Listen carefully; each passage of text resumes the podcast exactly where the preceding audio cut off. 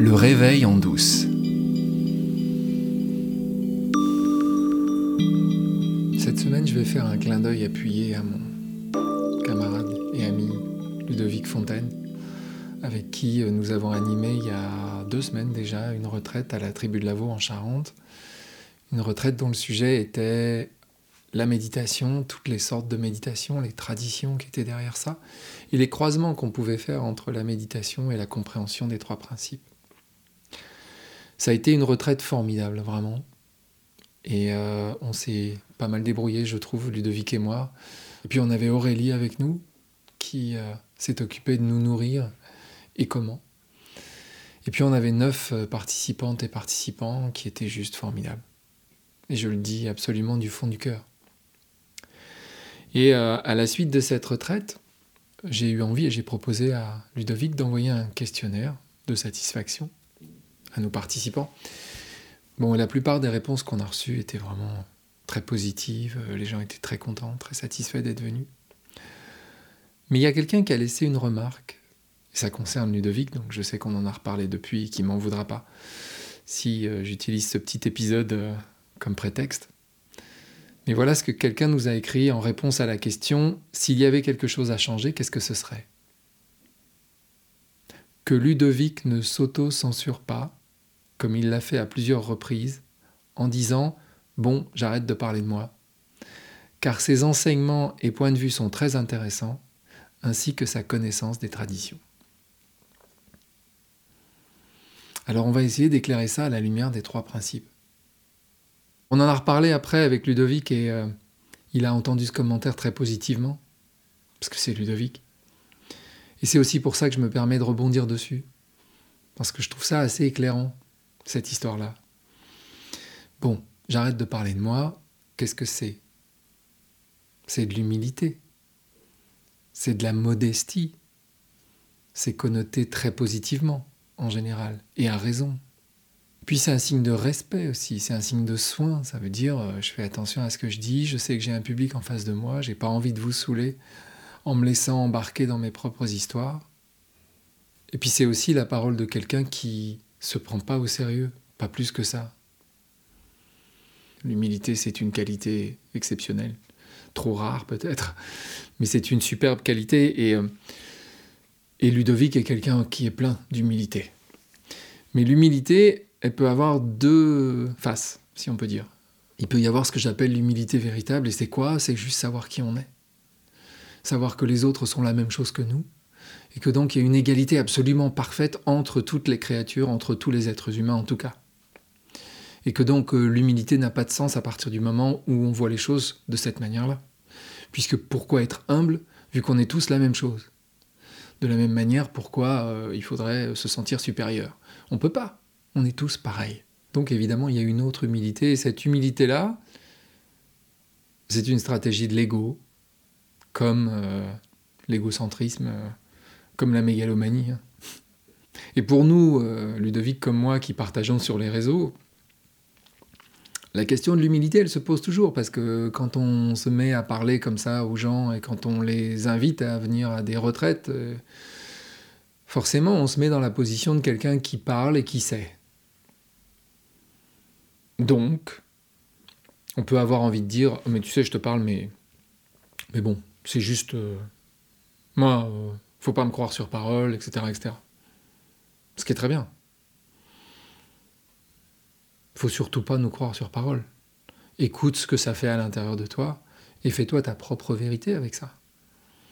C'est tout. Là où l'ego vient s'en mêler, c'est quand il nous quand il nous fait forcer un peu le trait et qu'il nous fait dire euh, non non mais moi, je dis ça, vous savez. Donc, il y a un truc de l'ego, il y a un truc de la manière dont on se parle à soi. Quand Ludovic disait des choses comme Bon, j'arrête de parler de moi, il y a un truc d'ego dans l'humilité et dans le fait de vouloir, à nos propres yeux, être humble. Et ce truc se retourne contre lui, évidemment. C'est un peu ce que cette personne qui a écrit, je pense, essaye de faire passer comme message à, Ludovic. L'ego, c'est le générateur de pensée par excellence. Puisque c'est la chose qui te fait croire que tu es quelque chose de séparé, c'est la chose qui te fait identifier à ça, à ce corps-esprit que tu crois être séparé de tout le reste. C'est l'ego, le logiciel de l'ego, le logiciel de l'ego qui nous a amenés jusqu'ici, nous les humains, qui a été déterminant dans l'évolution, pour nous donner un avantage par rapport aux prédateurs, pour nous donner euh, la capacité de fonder des civilisations. C'est l'ego qui s'est occupé de ça. Mais est-ce qu'aujourd'hui, alors que nous sommes en train d'élever notre niveau de conscience à la hauteur de ce que nous sommes vraiment, c'est-à-dire pas ces petites choses limitées, mais une expression de la conscience universelle infinie, est-ce qu'on a besoin encore de l'humilité? Est-ce qu'on a besoin de la modestie? Ben, C'est pas sûr. Sauf si justement cette question de l'humilité, ce problème qui a été soulevé par, par quelqu'un qui a participé à notre retraite, vient précisément nous faire voir, nous permettre de voir ce que c'est que l'ego. Et si j'en viens encore aux trois principes, c'est parce que l'ego, c'est par excellence le générateur des pensées. Et ce que nous disent les trois principes, c'est que la réalité est 100% fabriquée par nos pensées. Sans exception. Il n'y a pas de réalité objective à l'extérieur de nous. Il n'y a que la réalité 100% fabriquée par nos pensées. Et l'ego est le moteur de nos pensées. C'est parce qu'on a un ego qu'on peut penser. Il faut juste le voir pour ce qu'il est et ne plus faire ce qu'il nous dit, c'est-à-dire euh, nous forcer à nous identifier à tout prix et surtout nous faire oublier qui nous sommes. Parce qu'en nous forçant à nous identifier à ce petit moi qui est là, c'est ça qui fait l'ego. Il nous fait oublier qui nous sommes.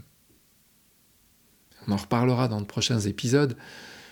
Nous sommes dans la troisième densité de la conscience selon la loi de l'unicité, The Law of One qui est une histoire très chouette, qui dit quelque chose vraiment sur notre expérience.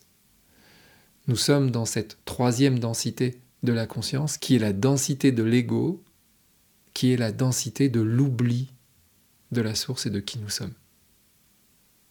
Donc, quelque part, l'humilité, donc l'ego, vient nous rappeler que son existence, c'est uniquement ça, nous faire oublier qui nous sommes. Alors l'ego, c'est le générateur des pensées. L'encre des pensées, c'est quoi? Comment est-ce que je peux faire part de ma pensée? Comment est-ce que je peux te transmettre mes pensées? Il y a une encre nécessaire, et cette encre, ce sont les mots.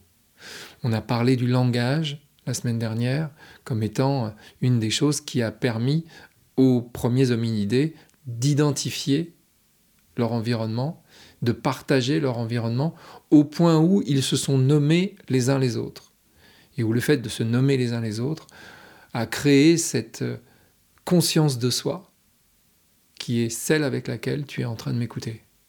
Et donc on peut faire un pont entre la pensée et la parole. La pensée, les mots, c'est la même chose. Les mots créent le monde. Le langage crée le monde. Le langage étant l'expression de la pensée. Et je vais encore faire référence aux trois accords Toltec que ta parole soit impeccable.